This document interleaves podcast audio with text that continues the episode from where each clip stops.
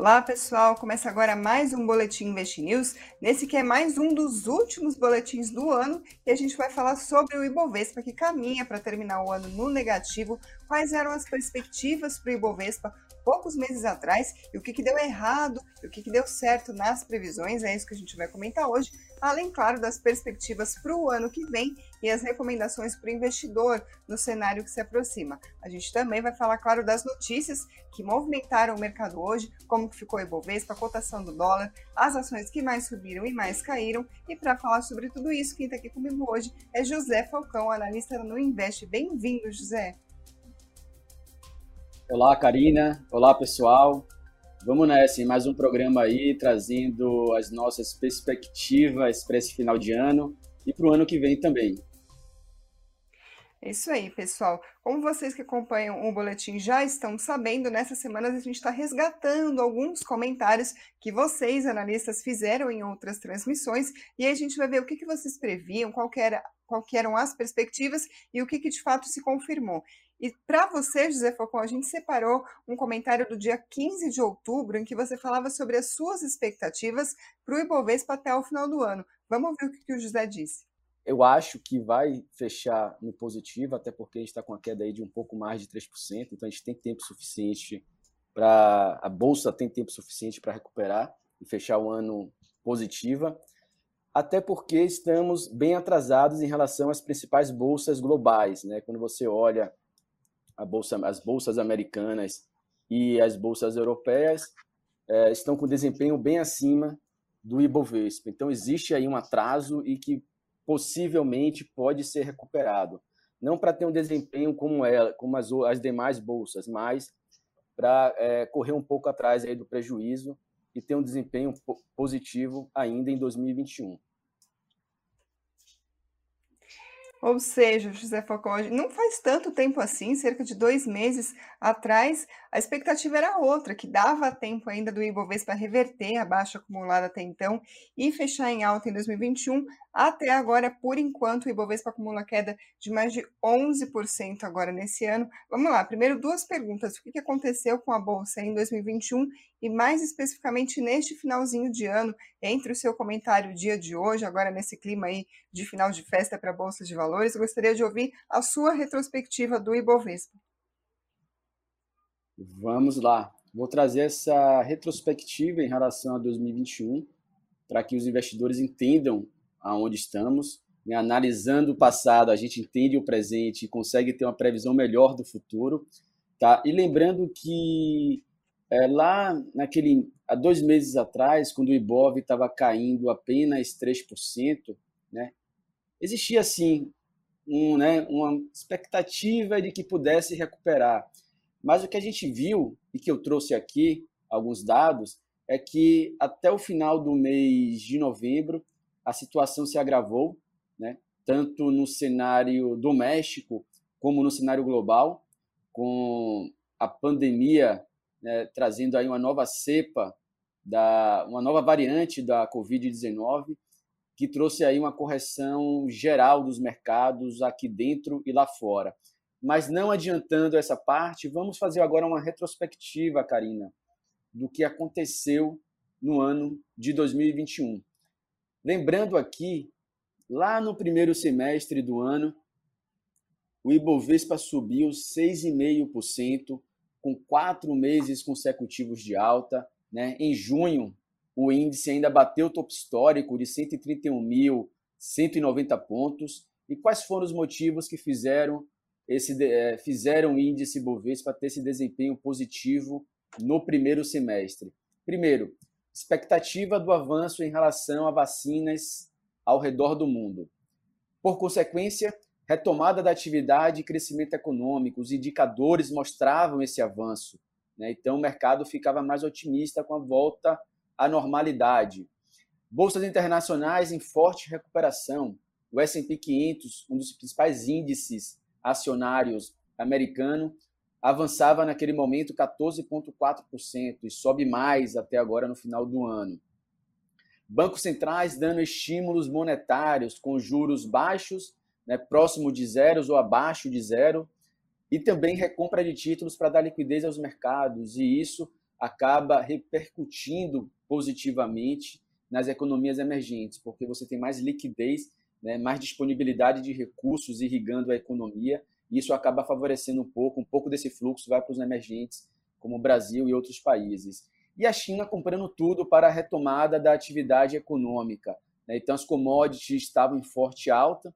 O Brasil é um país exportador, né? forte produtor de commodities de todos os tipos, e o Brasil se beneficiava também desse cenário. As empresas de commodities se beneficiaram muito nesse primeiro semestre, né? criou-se uma expectativa positiva, e como os principais índices de ações são tem dentro da sua composição um forte peso dessas empresas de commodity, de forma geral, essas, o desempenho positivo dessas empresas acabou puxando os índices também, né?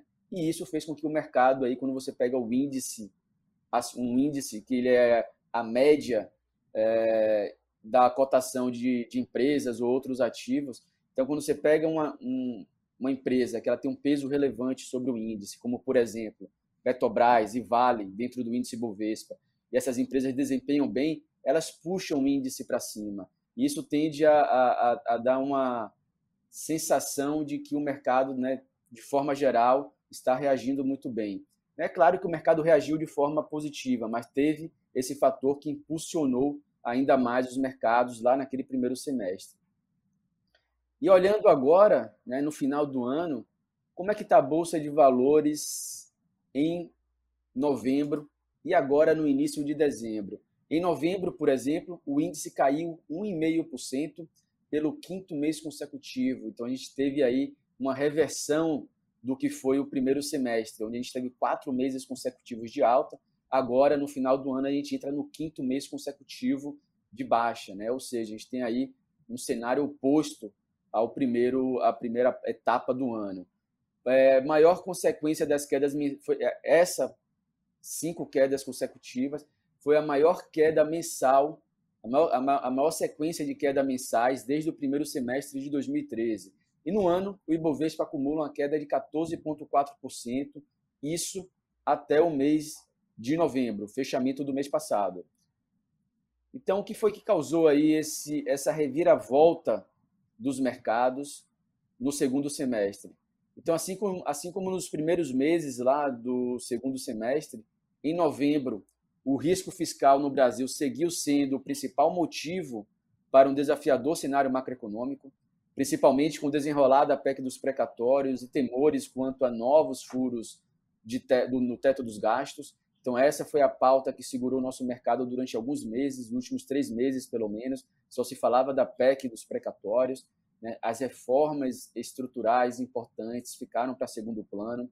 Além disso, para agravar ainda mais o cenário delicado doméstico, a nova variante do coronavírus na África do Sul causou uma completa reviravolta nos mercados globais no final do mês passado. Isso aí intensificou o movimento de fuga de risco e forte busca por proteção, como títulos do Tesouro Americano, e também em moedas e metais, como ouro e dólar.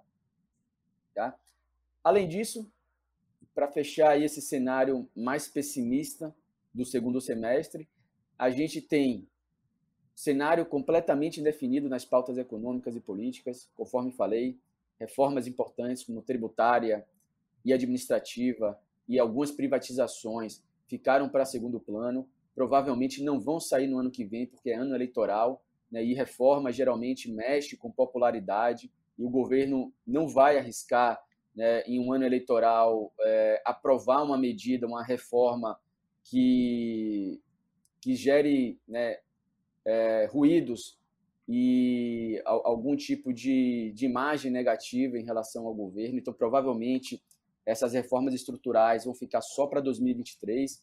Temos ainda um ambiente de pressão inflacionária, né, apesar da desaceleração observada no IPCA de novembro, que cai, foi a 0,95, a estimativa era 1,25, sendo que boa parte desse 0,95, lá em torno de 0,4, veio dos combustíveis. Então, observa-se uma desaceleração, isso foi positivo, repercutiu bem no início de dezembro, mas ainda há uma inflação alta, né? ainda há uma pressão inflacionária que traz aí aumento dos juros, incertezas fiscais também continuam é, rondando um ambiente doméstico, com o PEC dos precatórios e Auxílio Brasil. Apesar do orçamento de 2022 ter sido aprovado nessa semana, ainda há um, um receio do mercado de que é, sejam adotadas ali medidas populistas é, visando 2022 e que isso venha a é, deteriorar ainda mais a situação fiscal do país. E também eleição presidencial de 2022 que vai que provavelmente vai polarizar o país. Isso traz certa instabilidade e desconfiança por parte dos investidores. Então, é, esse é um pouco, Karina, do cenário pessimista que eu trouxe, tá? Mas é importante a gente falar isso aqui para que as pessoas entendam e mantenham os pés no chão, tá? É, vale a pena destacar que não é a primeira vez que a gente passa por isso, não será a última. A gente já passou por momentos mais delicados e sobrevivemos. Então, o Brasil ele tem esses ciclos mais pessimistas, mais delicados, mas é, a gente está aqui para ajudar vocês nessa caminhada aí para fazer as melhores escolhas para os seus investimentos. E o resumo do semestre, o resumo do ano até o fechamento de novembro foi: Ibovespa caindo 14.4, S&P 500 subindo 21%, Stock 600, o principal índice acionário do, do continente europeu, subindo 17.3, dólar avançando 8,08, ouro caindo 6,2, petróleo avançando 4,9 e o DI, o contrato futuro DI de janeiro de 2031, né, o vencimento de 10 anos, ele fechou ali em novembro a 11,3%, já refletindo essa expectativa de alta dos juros. Lembrando que essa taxa ela chegou a bater 13% ao ano, recuou e agora tá, fechou novembro a 11,38% e agora, nesse exato momento, o contrato futuro do DI com vencimento em 2031 está sendo negociado a 10,5%. É, José, tá? você é... citou no seu comentário. Oh, desculpa, pode concluir. Só para concluir, pode perguntar e eu já concluo. A não, por favor, fique à vontade, eu não quero te interromper. Ah, tudo bem. Então, diante desse contexto que eu passei aqui, né, um, trouxe um cenário otimista no primeiro semestre, um cenário bem pessimista no segundo semestre, né? E o que esperar agora nesse fechamento do ano em dezembro? Tá? Então, a gente teve algumas situações que estão repercutindo de forma positiva agora nesse, nessa é, nesse até até agora, né, dia 22 de dezembro. Pode ser que até final do mês tenham transformação, tenham, tenham mudanças, mas até agora repercutiu de forma positiva a PEC dos precatórios endereçada, ou seja, o orçamento de 2022 ele fica mais previsível e o mercado ele gosta dessa previsibilidade. Pode ser negativa ou otimista a, a, a expectativa. O importante é que o mercado tenha a previsibilidade. Quando ele não tem, ele reage de forma volátil e muitas vezes negativa. Inflação, apesar de alta, deu sinais de desaceleração, né, conforme eu comentei em relação ao IPCA e também a, a alguns números do GPM. Então isso, isso deu um otimismo aí maior em relação a um possível pico da alta da inflação. Há uma expectativa de que o Banco Central tire o pé do acelerador no aperto monetário, apesar de não ser essa a sinalização que ele vem dando. Conforme a gente acompanhou a ata do cupom na semana passada, o Banco Central mostrou bastante disposição em continuar subindo os juros até que ele consiga chegar no nível neutro, que é o nível que ele estabiliza a inflação, mesmo que para isso comprometa o crescimento. Tá? Mas o que, é que o mercado está lendo aqui? Olha, a inflação está dando sinais de que está desacelerando. Então, talvez daqui a um mês, dois meses, o Banco Central ele tire um pouco o pé do acelerador e a gente tenha uma maior previsão né, de quando o ciclo de alta dos juros vai terminar. Além disso, o final de ano costuma gerar sentimento mais positivo, o consumo aumenta com as festas de final de ano e ainda pode dar um respiro nos indicadores econômicos. Investidores ficam mais tranquilos em relação à variante Ômicron da Covid-19, né, em relação ao nível de letalidade. Lembrando que hoje, né, essa semana, o mercado tem sofrido um pouco no cenário global por conta da disseminação rápida da variante. Alguns países da Europa já voltaram a implementar o lockdown, mas hoje o mercado reagiu bem, por exemplo, com o presidente dos Estados Unidos e o primeiro-ministro é, do Reino Unido falando que não vão adotar o lockdown no final do ano. Então, o mercado respirou um pouco mais aliviado, porque isso tende a melhorar a situação econômica de forma geral. Tá? Então, neste cenário, o Ibovespa avança em torno de 6% em dezembro. Acho que a Karina tem esse número melhor do que o meu, mais atualizado. E reduziu as perdas anuais aí para algo em torno de 9%, 8%. Tá? É, o é Ibovespa em dezembro avança 3,27% até agora, dia 22, então alta de mais de 3% acumulada. Mas o que eu ia te perguntar, é, na verdade, é uma junção aqui de umas perguntas que eu tinha separado para fazer, com alguns comentários também que o pessoal está deixando aqui uh, no chat sobre a nossa conversa. Por exemplo, o Ronaldo Rezende está comentando que os analistas têm errado bastante as previsões, e o Jonatas Rogério está dizendo o jeito é acompanhar todo dia, todo dia uma nova emoção. Você citou no seu comentário diversos fatores que mudaram a perspectiva para o Ibovespa em tão pouco tempo. A gente está falando de poucos meses, né, que a gente passou de um cenário mais otimista para um mais pessimista, e agora também está falando sobre as pers perspectivas para 2022. Mas pelo que a gente vê, as previsões estão mudando bastante ao longo de 2021. Eu estava ontem aqui com o Eduardo Pérez comentando justamente sobre as expectativas para a inflação, como mudou no começo do ano ali era 3% a expectativa do Focus para o IPCA em 2021, a gente já está em mais de 10%. Então, num cenário como esse, em que as previsões estão mudando tanto, já que o cenário está mudando tanto, o que, que o investidor pode esperar para 2022? E mais do que isso, como que ele faz em 2022? Como que a gente olha para uma carteira de investimentos e pensa, preciso me proteger de um cenário em que tudo está mudando de uma forma muito rápida, pelo menos tem sido assim. Então, qual que é o seu conselho para 2022? Ótimo, vamos lá. E em relação a isso, Karina, é verdade. É, há muito erro e as projeções são revisadas porque os mercados mudam a todo momento. Né? O mercado é muito dinâmico e é muito difícil fazer previsão. Então é por isso que a gente evita até aqui dentro da no Invest fazer previsões de início de ano. Olha, a nossa previsão é que o Ibovespa chegue a 130, 140, 150 mil pontos né, é um pouco de chute, vamos dizer assim. Tá? É claro que os analistas, quando falam número, eles têm alguma metodologia, mas é uma metodologia que ela é muito fácil de ser alterada ao longo do tempo, né? A, a, sofrer modificações. E acaba sendo até um chute, né? diria assim, entre aspas. Então a gente evita fazer essas previsões, a gente prefere analisar o presente. O que é que está acontecendo? O que é que está mexendo com o mercado? Né? Pô, o cenário agora é de inflação, alta de juros, é, há um pouco de fuga de, de, ativos de risco. Então, como o investidor deve se posicionar agora? Né? O que vai acontecer no ano que vem, a gente não consegue prever. E aí acaba sendo um risco a gente ficar passando previsões, né? e o investidor pode tomar decisões equivocadas. Então, a gente prefere sempre fazer isso, analisar o presente, o que está acontecendo agora, e com base nisso tomar as decisões do que a gente recomenda. E pegando esse gancho, né, o que esperar para 2022? Tá? Os desafios continuam no cenário fiscal e político, nada foi resolvido, tá? Inflação continua pressionada, mas com possibilidade de estar no pico, conforme comentamos. Há uma previsibilidade maior de até onde vai o ciclo de alta dos juros, e isso é importante para o mercado. Tá?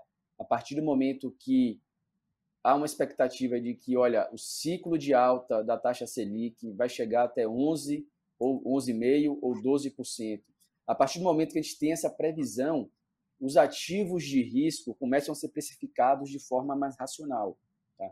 O que gera essa movimentação volátil é o fato de não saber até onde vai o ciclo de alta. Então, os ativos são reprecificados a todo momento, porque dentro da sua, dos seus modelos de valuation, existe um componente muito importante, que é o custo de oportunidade, que é o custo de capital. E dentro desse custo de capital, você usa é, a taxa Selic, por exemplo, né? ou, ou seja, a taxa livre de risco dentro desse, dentro desse modelo para precificar os ativos. Então, quando você tem uma estabilidade em relação à taxa de juro, os ativos eles sofrem modificação a todo tempo, porque os modelos de valuation também são reprecificados. Então, acredito que quando a gente tiver uma previsibilidade de até onde vai o ciclo de alta da taxa Selic, o mercado vai reagir de forma mais racional. Tá? E também temos que lembrar uma eleição pela frente polarizada, conforme já comentei.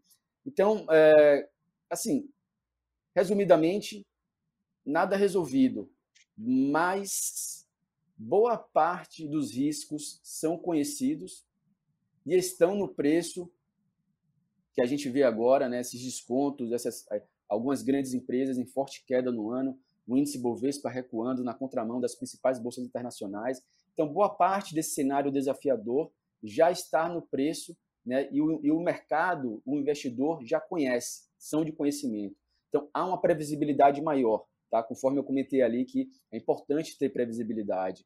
E é, acredito que daqui para frente, Karina, qualquer luz no final do túnel, qualquer sinal de melhora dos indicadores econômicos podem repercutir de forma positiva na bolsa brasileira. Estou aqui dizendo que a bolsa vai entrar em tendência de alta e não vai cair mais? Não. Estou apenas constatando um fato presente que esse cenário desafiador ele já é completamente conhecido, né, a não ser que surja algo novo. E daqui para frente é, é, há, uma, há um sentimento de que qualquer luz no final do túnel, o mercado vai reagir de forma positiva, como foi no início do mês. Né, sai um dado de PCA que, apesar de alto, né, mostrou desaceleração. O mercado reagiu bem a variante do, da Covid-19 se mostrou não tão letal, né? as vacinas mostraram eficiência contra, é, contra essa variante, então o mercado já repercutiu e reagiu de forma muito positiva também. Então, acho que são esses pequenos sinais que vai recompondo a estabilidade e uma, um possível, um, um, um, uma possível, um possível final, né, fim do poço, para quem sabe buscar uma recuperação. Né? Pode não ser uma tendência de alta, mas também parar de cair e, e buscar uma racionalidade melhor daqui para frente. Mas claro que o contrário também pode acontecer. A gente pode ter uma surpresa negativa, como a gente viu há poucas semanas, o que a variante Omicron fez nas bolsas de valores, inclusive a nossa. No fim, é tudo sobre previsibilidade, então, né, José? Ou incertezas ou expectativas. Exatamente. O que o, o mercado ele, ele né, no curto prazo, ele oscila muito dessa forma. Né? Quando é, sai uma notícia de lockdown em um país europeu né, ou em alguma economia forte, ele reage de forma rápida, ali, de forma negativa, né? mas depois que os fatos vão se organizando né, e a previsibilidade vai se consolidando, o mercado ele começa a se ajustar né, de forma mais racional e a, os preços vão se recuperando. Tá? Normalmente é assim. O curto prazo ele é muito sensível a ruídos. E aí a gente tem que ter maturidade como investidor né, para saber passar por esses momentos. Não tomar mais risco do que a sua capacidade, como do que o seu perfil de investidor tem capacidade de tomar. Tá? Perfeito. Pessoal, falando em fatos, vamos falar sobre as notícias de hoje, como que ficou o mercado neste pregão. Hoje, novamente, o mercado repercutindo bastante as notícias sobre a variante Omicron e também a aprovação do orçamento de 2021, de 2022, desculpa, como a gente comentou no boletim de ontem, mas hoje foi dia de ficar de olho lá fora porque saíram dados importantes sobre a economia dos Estados Unidos. Foi uma nova revisão o PIB dos Estados Unidos teve uma alta de 2,3% no terceiro trimestre, isso a taxa anualizada. A informação é do Departamento de Comércio do país, essa é a terceira leitura do crescimento do PIB para o terceiro trimestre, ficou acima dos 2,1% estimado no mês passado, também um pouco acima das expectativas do mercado. Aqui no Brasil, hoje foi dia de sair notícias sobre confiança do consumidor. Subiu em dezembro, mas fechou 2021 como um todo em queda. Esses dados são da Fundação Getúlio Vargas, a FGV. O resultado de dezembro foi puxado por uma melhora no índice de expectativas para o futuro, enquanto a, a, perce desculpa, a percepção da situação atual caiu. Por quê? O índice de confiança é dividido em partes. Uma parte é sobre a expectativa para o futuro, o que, que o consumidor acha que vai acontecer com a economia, e a outra parte é a sensação que ele tem do momento que ele está vivendo. Isso não melhorou. O que melhorou foi a expectativa, acabou então puxando para cima o resultado de dezembro. Agora, falando do ano fechado de 2021, o índice como um todo caiu 2,6%, mas o baque foi muito maior para quem tem uma renda mais baixa. Segundo a própria FGV, o descolamento entre a confiança dos consumidores de baixa renda e de alta renda atingiu o maior nível da série dos últimos 17 anos. Nesse cenário, hoje a gente teve o dólar em queda de 1,26% a R$ 5,66 e o Ibovespa hoje caiu 0,24% aos 105.244 pontos. Vou passar agora para os destaques do pregão de hoje das ações que compõem o Ibovespa. Quem liderou as perdas foi a Redditor, caiu 5,67%.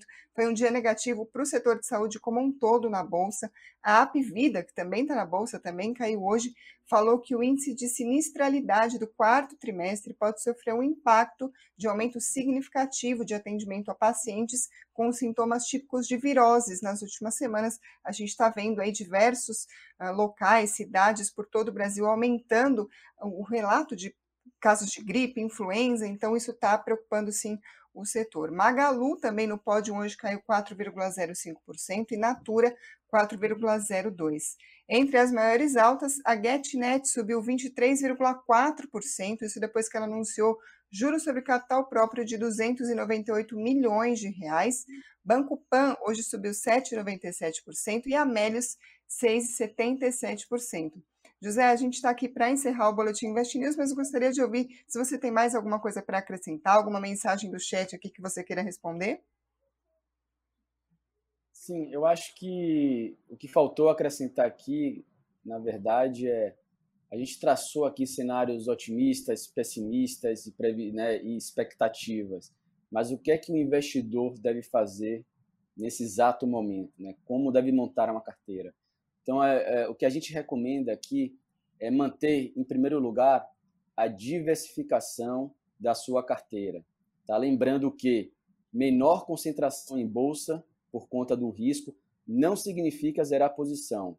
A bolsa tem excelentes oportunidades nesse momento, mas o investidor tem que estar tá preparado para alta volatilidade e sempre manter uma visão de longo prazo. Proteção também é importante nesse momento, então ativos como ouro e dólar em um percentual da sua carteira diversificada faz sentido nesse momento, pode ser benéfico como proteção. Fundos multimercados também são bons instrumentos de diversificação. Você tem acesso a mercados globais com, investidor, com gestores profissionais especializados em determinadas classes de ativos.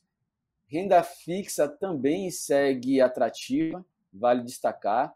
As taxas atuais estão em níveis elevados e devem ser aproveitadas. Tá? E fundos de crédito privado estão é, se beneficiando também do cenário atual. É claro que depende do fundo. Aqueles fundos que trabalham com a carteira com ativos high grade estão se beneficiando nesse cenário, né? E, e você vê aí alguma, alguns fundos, inclusive que a gente recomenda na plataforma da Nuinvest, entregando retornos da ordem de 130, 120, 150% do CDI o que não é a média para essa classe de ativos. Então, aqui é um pouco da nossa visão de como você pode diversificar a sua carteira né, para passar por esse momento mais desafiador, com mais resiliência, né, atravessar uma possível tempestade e sobreviver no final. Então, a gente está aqui para ajudar vocês nessa caminhada. Lembrando que também tem as carteiras de ações recomendadas em investnews.com.br. Lá em cima, a parte de carteiras, aí tem carteira de fundos imobiliários, é, tem também a top 10, a small caps, dividendos. Então, ali tem uma um cardápio completo de recomendações de analistas para vocês. Por hoje o boletim fica por aqui. Muito obrigada a todo mundo que está acompanhando. Se inscreva no canal se você ainda não fez isso. Deixe nos comentários o que vocês estão achando do programa. E para quem está nos ouvindo por podcast ou pela Alexa, muito obrigada. Até a próxima. Obrigada, José. Obrigado, pessoal. Até a próxima.